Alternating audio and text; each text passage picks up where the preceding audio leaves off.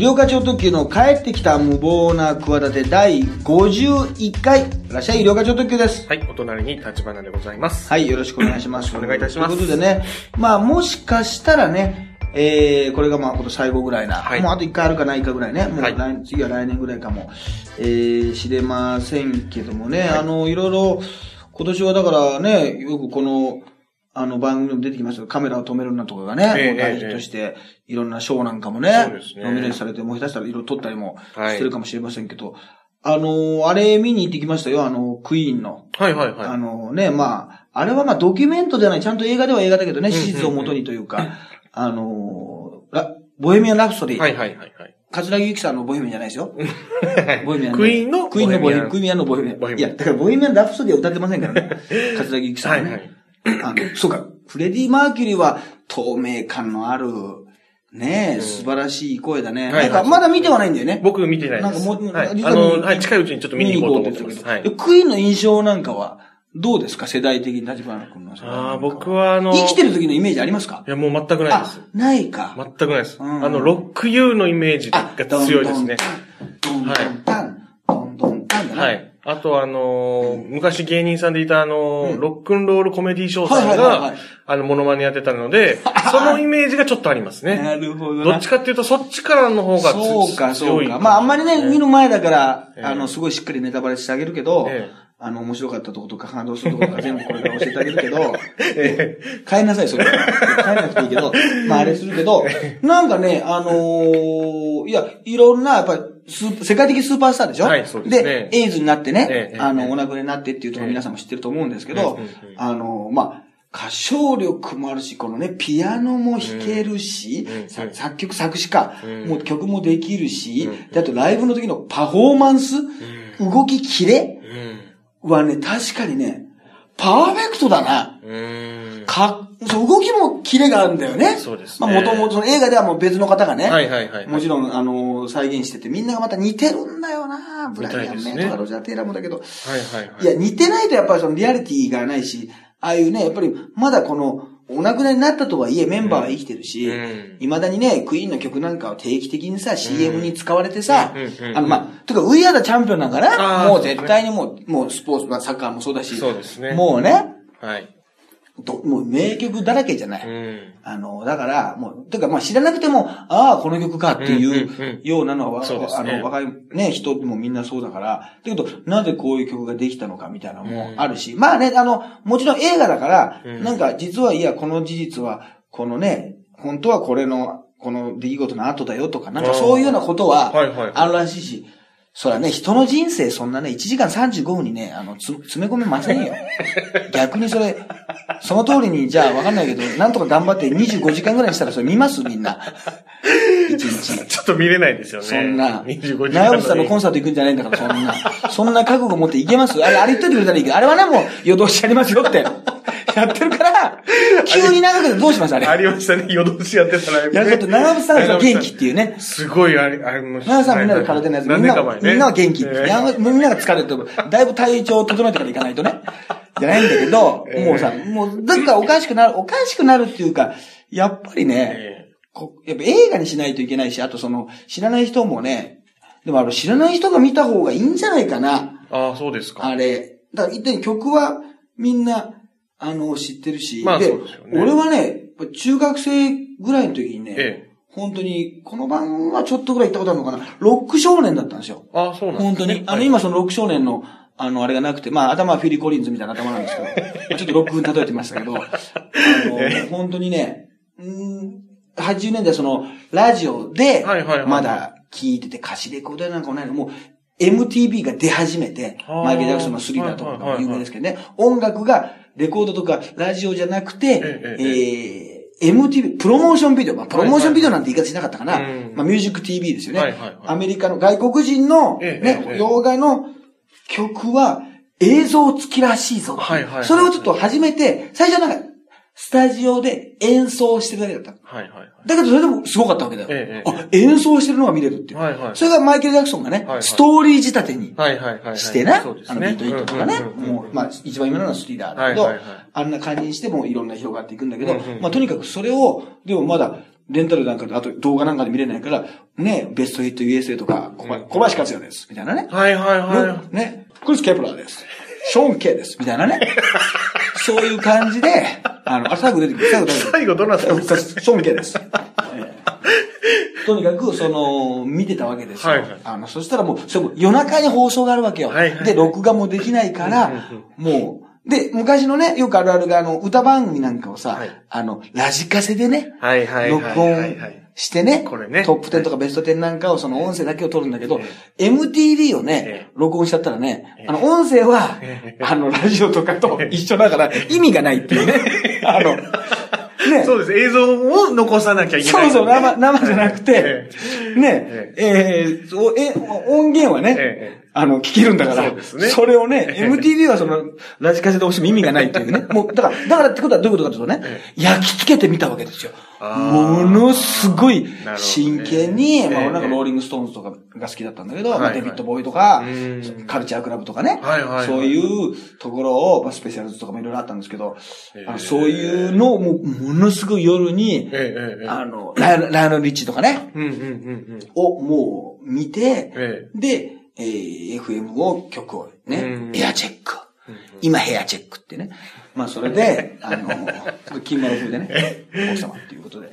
あの、そういうのがあるからね。で、クイーンはね、あれだったの。はい俺からするとね、はいもうね、その中学ぐらいの感覚ですよ。はい人気が日本でむちゃくちゃあったの、もうすでに。日本に人気が、日本って特に人気があったの。はいはいはい。。ね。もう、早く売れたのかな？そういうバンドってあるんですよ。やっぱりえ、日本で火がつくみたいな。はい。もちろんイギリスのバンドでアメリカも人気あるんだけど、早めに日本に来てくれて、ええ。で、日本 B 期というかね、ええ。日本武道館でもやってるし、はい。よく来日してたの。あそうなんで雑誌なんかでその頃は、えー、まあ、ロッキンジャパン、それもあれだけど、ロッキンオンか、はいえー、あとはまあ、ミュージックライフとか、音楽戦歌なんてロックの月刊誌があったの。はいそれ買ってたのよ、俺、毎月。ええあ、そうなんですね。そうそうそうそうそう。まあ、レインボーとかね、そういうなんかうんうん、マイケル・シンカーグループとか、まあ、そこでヘビーメタみたいな感じだけど、はいまあ、とにかく、そういうところにもグラビアが大体その、クイーンのライブのね、ええステージの、今、今みたいにその映像もさ、うんないからさ、こういうライブが起こ、ライブリポートなんかが雑誌に載ってね、はいはい。それを見るのがさ、うん。楽しみだったわけ。はいはい。で、クイーンは人気があるからね、ええ。俺もちょっとひね、元来のひねくれもんだから、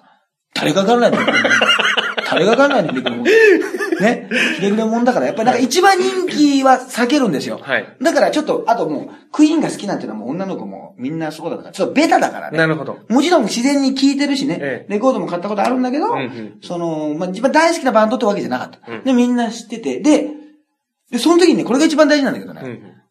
あの、フレディ・マーキュリーさんがね、ゲイだったというのはね、もうね、周知の事実でしょ？うん、そうですね。あとそのファッションというか、もう、はいはい。まさにアイコンというか、はいはい。あのフレディの格好、ひげはいはい。で単発でっていう、えちょっとマッチョで、はい。あの、筋肉ムキムキでって感じがさ、まあ、いわゆるそういう方の、はいはいはい。もう一番わかりやすい形はいはいはい。なんだけど、え当時俺は、はい。まあ子供だったのもあるんだけえ。ど、はいはい。気づいてないわけ。ああ、なるそのほど。カミングアウト的なことも行われてない。うんうんなのに、やたらと女装したりね、ええ日本の着物をね、え着て歌ったりとかピッチピチしてるから、なんか変だなとはいはいはいはい。思って、えあのーなんで、途中まで髪の毛長かったの。え。はいはいはい。そうですね。ロン毛で。はいはい。で、急にあれなの。はいはい。だから、あれなんでこんな感じになっちゃった？今だったら、いやいやいやってなるんだけど、その時は、でも、な、あの、ま、髪の毛短くして、顎につけて、えあれ、立花君 目の前にいる。え。クイ、フレディ目やってますか大久保界隈に今いる。立花君。いや、いいんですけど、ええ別にいいんですよ。だだからって俺はそういう態度変えたりとか、そういう人間じゃないから。えそれはそれで尊重するから。いや、まあまあまあ。そういう、そういう人間じゃないからね。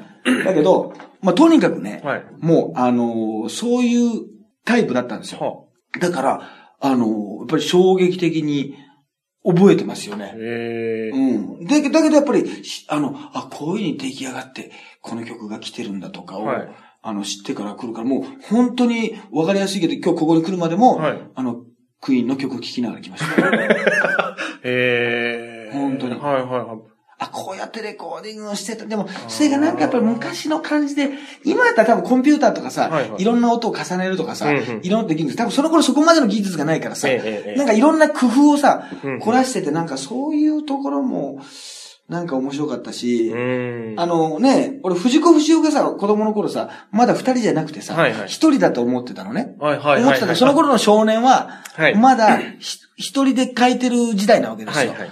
あの、それをちょっと思い出しましたね。あの、なんか、あ、そうか、本当にそういうことも知らずに、うん。あの、見てて、あの、本当にね、なんで俺もずっとロック少年じゃ、自分でも違和感があるんだよね。はあの、ロック、ロックを語りたいんだけど、はい。なんかでも語れないんだよね。あ、そうですか。頭が。髪型が。髪型が、髪型が語らせてくれないんですよ。全然いいんじゃないですか、ね。だから俺も毛に合わせた人生になっちゃったんですよ。毛に、毛に沿った。毛に沿った人生。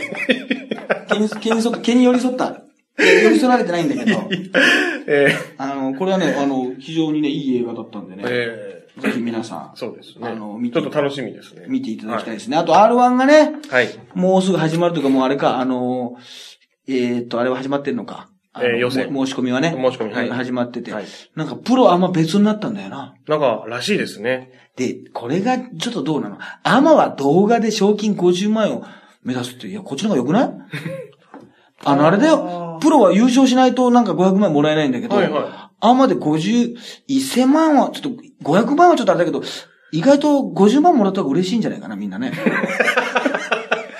っと500万はちょっと、なん、なんだか分かりん、ちょっともう大きすぎてちょっと。500万は、まあまあ、まあでも50万までで嬉しいのは嬉しいですよで、ね。なんかあれでしょ？あの、50万勝つにはなんか決勝に残って、テレビの前でネタとかしなきゃいけないんでしょ？そうですね。できないでしょ、そんな。審査受けなきゃいけなドキドキすることできないでしょ、そんな。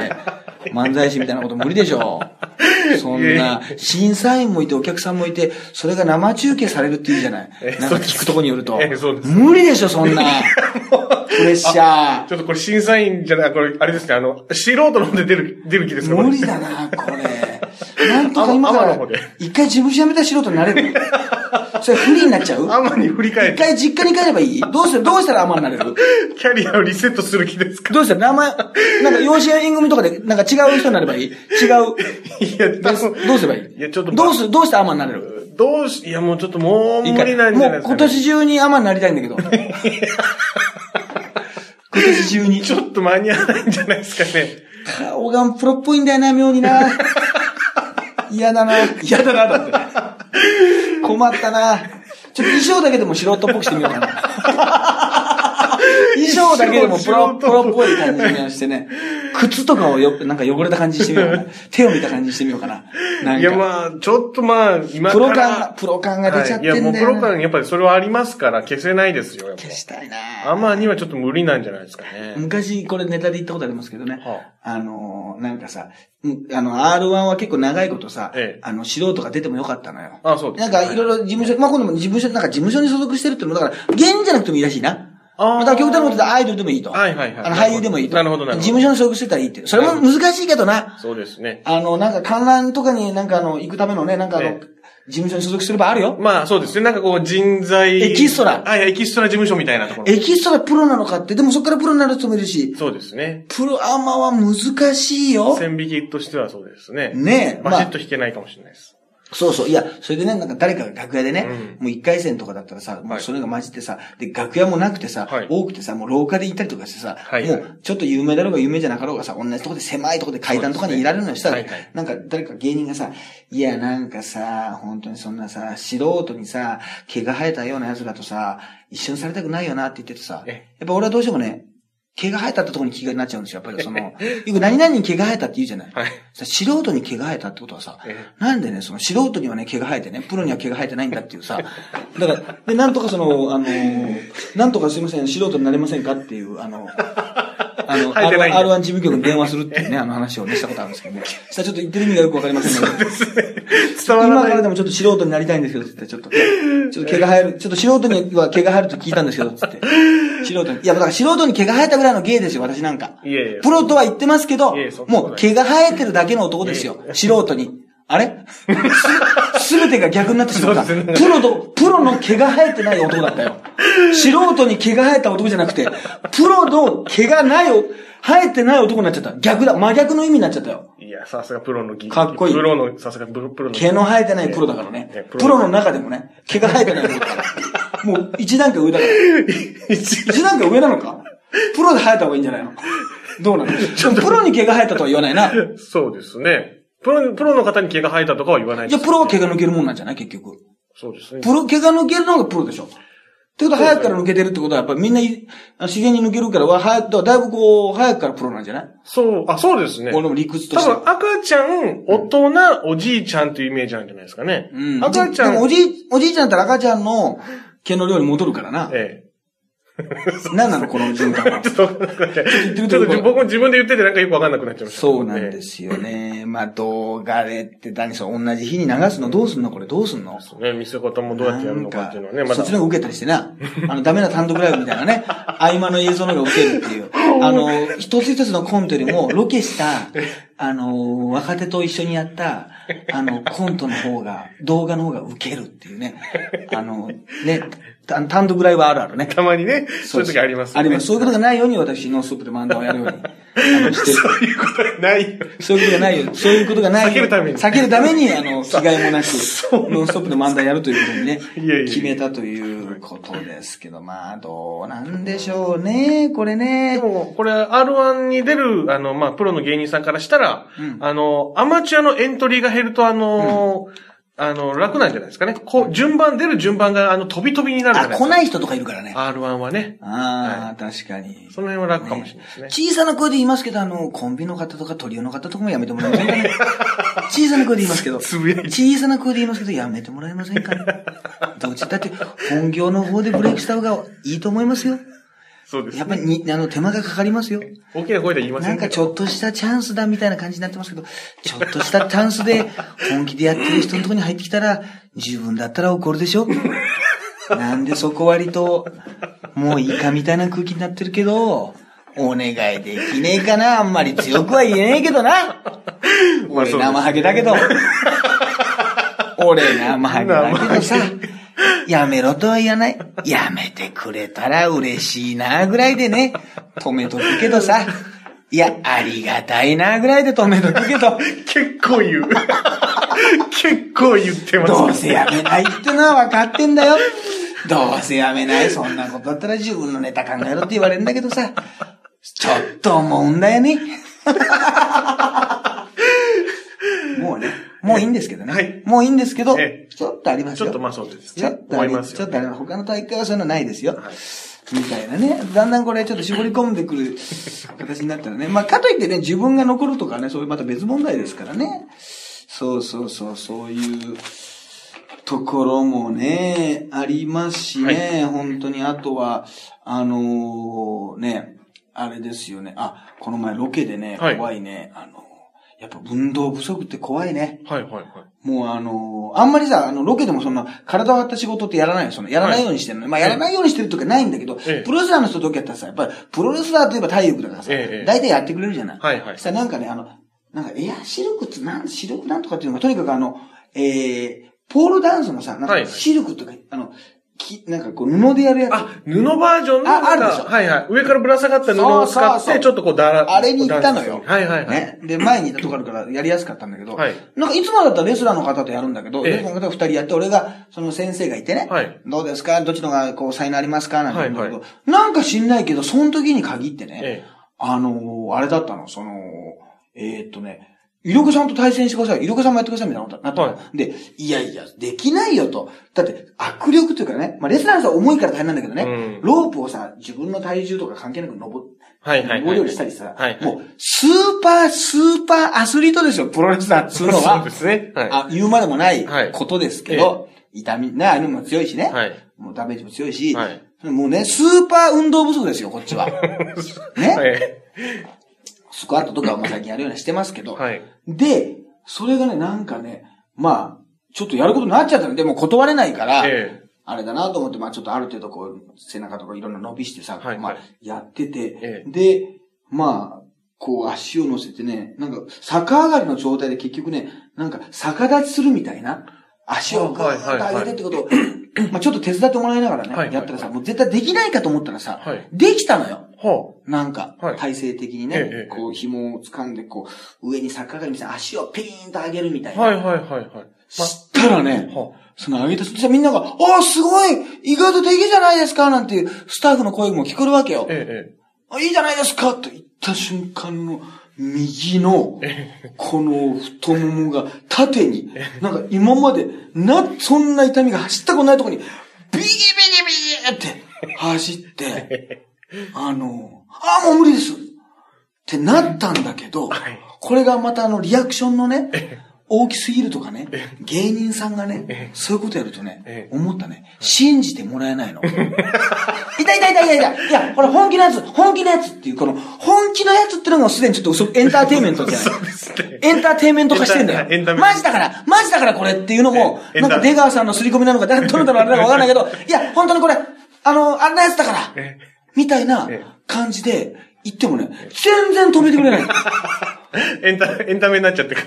で、俺は目で訴えてるんだけど、目の前にディレクターいるから、なんかマイク持ちながらニヤニヤしてるのよ。だから、いえ、これダメなんだからって言って、うん。ダメなやつです、これ。ダメなやつです。あの、ダメなやつですっていう。うん。もう、トーンゼロに。トーン、トーン、ゾーン。もう、あの、プラスマイナスゼロの感情。いや、あの、本当にダメなやつ。あの、迷惑かけるやつですよ。ダメなやつです。みたいな感じで、それ単独ライブの、はいあの、4日前だったの。あ、それはダメだ。やばいっすね。もうさ、え怖いじゃないえ。。そうですね。昔その、あの、番組とか出る前、親バトとか出る前に、前日に藤原組長の家に行って、パンツ一丁になってえ、犬に噛まれた上に、藤原組長に関節技を決められるってロケがあったのね。その時も、あの、パンツ一丁でね、直前にそれやる犬に、あのアメリカンピットブルにね、はいはいはい。あの、お尻を噛まれて、はいはいはいなおかつ組長にプロレスダメになっつって、その時ね、本当にね、頭にねええ、死っていう字がね、あの、書き順通りに出てきたの、漢字で。死っていう字が。アニメーションのような感じでちょっと。そう。で、あ、明日これ、ステージに行くときに、足とか、あの、引きずったら多分お客さん笑わないなとか。そうでしょ？そうですね。そうです。だ明らかにダメージを負った感じで、やると笑わないだろうなっていう、もう憎しみが、組長への、ええまあその後ね、お会いしてましたから、別に今はなんとも思ってないですけどはいはいはい、そういう時の、ちょっとあれ、あった。やっぱり、なんか思うね。そういう時って。あ、これもやばい。う、ライブどうしよう。はいはいはい。っていうね。えこれもう、先取り沢田健二、さ先取りジュリーみたいな。先取りじゃないですね。え。もうちょっとやばいなっていう、ドドタキャンの可能性すら出てくるぐらい。いや、足が、まあその入院までいかないにしても、じゃあ、足がこう動かなくなったら、うんあの、もう座りながらね、えどうも皆さん、ようこそ、なんか僕の部屋へみたいな、その、その時の部屋みたいな形式で、えもうあの、怪獣入りから、もうあの、どうぞどうぞ先にその辺から座って、みたいな、そのえ。、そういう演出。最初から清掃演出で、どうぞどうぞ、ゆっくりね、みたいな、こう、飲めないけどワインかなんか持って、もうそういう演出、そこまでも行きましたよ。どうも、これ聞いたがあっても、膝掛けかなんかかけてね。暖炉の前で、はいはいあの、くず、どうぞくずらいで。今日は皆さんをゆっくりと我が家でおもてなしつもりで、今日はネタを楽しんでいただきましょう。小粋なジョークからスタートだ、みたいなね。ええそうそういう感じにしなきゃいけないのかなと思うぐらい思ったぐらいだけど、やっぱそういう時って伝わんないのな。ああ、その映像まだ自分で見てないけど、はいはいはい。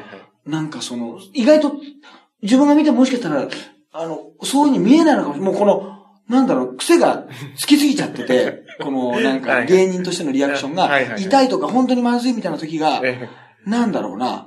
でカメラも回ってるかえ。ら。どういう風にすれば本当だってことが伝わるかっていうのがもうなんか分かんなくなっちゃってる。あ怖いよね。昔、コンサートかなんかに行って。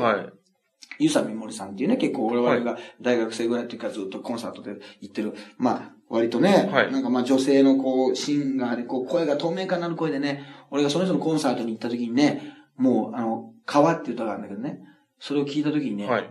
自然とね、え涙が出てきたの。自然にはい、川、まさに川のようにこうね、ガッとええ。で、うわーっと思って、え。えあの、それがまあ、その人の曲は好きなんだけど、その曲が別に一番今までは好きだってわけじゃないんだけど、はいはい今ですけどね。それを聞いた瞬間にコンサートを、なんか新宿かなんか見たときに、うわーって出てきて、はいすごいなと思って、はいでうで、まあ、もう仲良くさせていただいてるんでね、その、あの、まあ、マネージャーの方とか、はいはい。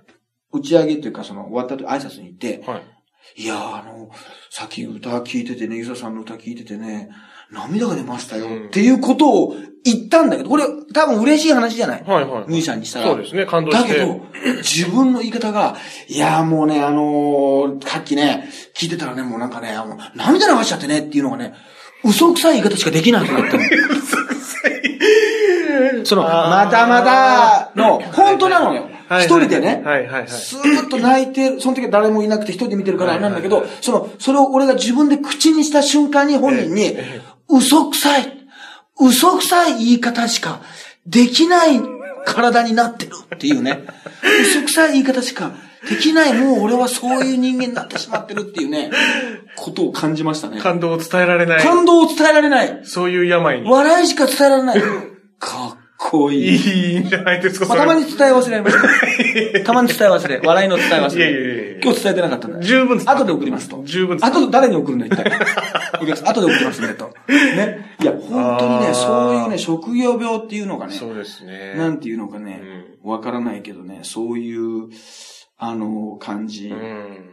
思いましたね。そうそうそう、いろんなのもありますしね。まあ、あとは、そうですね、あの、あれ行きましたけどね、あの、鶴ヶ島ってとこにね、はああの、これ鶴田励ます会じゃないですか。はいこれ私は鶴田励ます会の所属なんですよ。はいそれこそ青森県にあるね。はいはい。鶴田町。鶴田町の。はいはいとか、鶴ヶ島ってのは埼玉県にありますよ。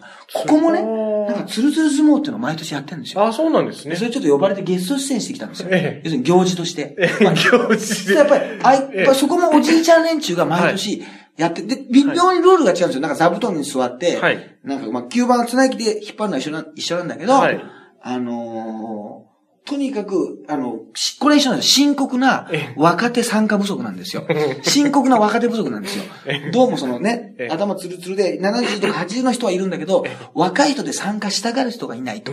それどころか、その、そういう、それ、お、お、おぼしき人をね、まあええ市役所とかそういうそういう人が見つけてもね、声をかけられるんじゃないかと思って、こう、ガードされると。僕はもう参加しませんよ、ということでね。で俺はもう司会で言ってんだけど、なぜまず挨拶行ったらね、はい。今日司会やらせていただきます、色々ちょっと、はいなぜ君は、アシスタント司会ね、もう一人まあ芸人がいて、はい。なぜ君は参加しないんだと？ね？もう君即戦力なのに、まず、君は参加しないのかと。はい。言われてね、いや、僕は司会なんですってはい言って、そうなのかって言って、もうでもすぐ打ち解けるんですよ、案の定。はいはいはい。で、みんななんか、あの、しこ名がついてるの。で、みんななんか、つる、なんか山田、例えば、鶴山だとか、岸本さんだったら、なんか、薄岸なんとか、山とかね。はいはいはい岸海とかね。はいはいとにかく、しこ名で呼ぶんですけど、はいおじいちゃんたちが、そのしこ名をね、覚えきれてないんですよ。自分の。鶴山だとかね。あの、薄なんとかとか言っても、出てこないんですよ。あ、あの、山田さんっとあの、ええ、呼ばれてますんで、岸本さんもあの、はい。でいや、結局ね、なんだっていう、そのね、あの、いや、覚えてないんで。いや、だからこの、つあの、薄とかついてますけど、あの、わはあの、ついて、つるとかついてますけど、あの、山田さんと言って、全部結局ね、あの、みんな言いな、言い直すというね、あの、山田さん、ちょっとみんな、あの、つ近くに座ってんだけど、全然ね、呼び出しになっても、あの、自分の名前じゃないから、いや、あの、また出てきてください、みたいな感じで出て、で、チャンピオンが出て、やっぱチャンピオンが強いから、2年連続決勝進出して、で、外でやってね、はい。お客さんも見て、どっちが、はい。誰が優勝するんでしょうかみたいな。こっちでじゃあ、あの、当たって、こっちのじゃあ、勝つと思ってたらこっちに座ってください。はいはい。左右に分かれて、うん。当たったらなんか商品券はいはいはい買えるね、なんかプレゼントしますよ、みたいなのをあってみんな見てるわけですよ。ええええええ。そしたら、あの、決勝戦がですね、はい勝ち上がってきた。もう結構ね、70代、もう75対多分81歳ぐらいなんですよ。はいチャンピオンが75歳で、はいで、これが、やっぱり地元の皆さんなんですよ。ええ皆さん顔見知りなんですよ。はいはい顔見知りどころか、普段は、その、チャンピオンが、ええその、ね、今回の対戦相手ね、はい決勝の相手から、いつもね、お仕事をもらってね、下請けをしてるんですよ。